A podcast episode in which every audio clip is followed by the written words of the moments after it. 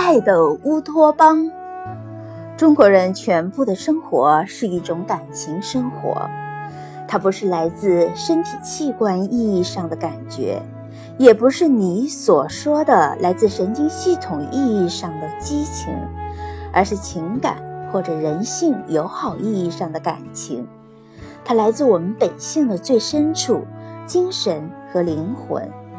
甚至，我在这里可以说。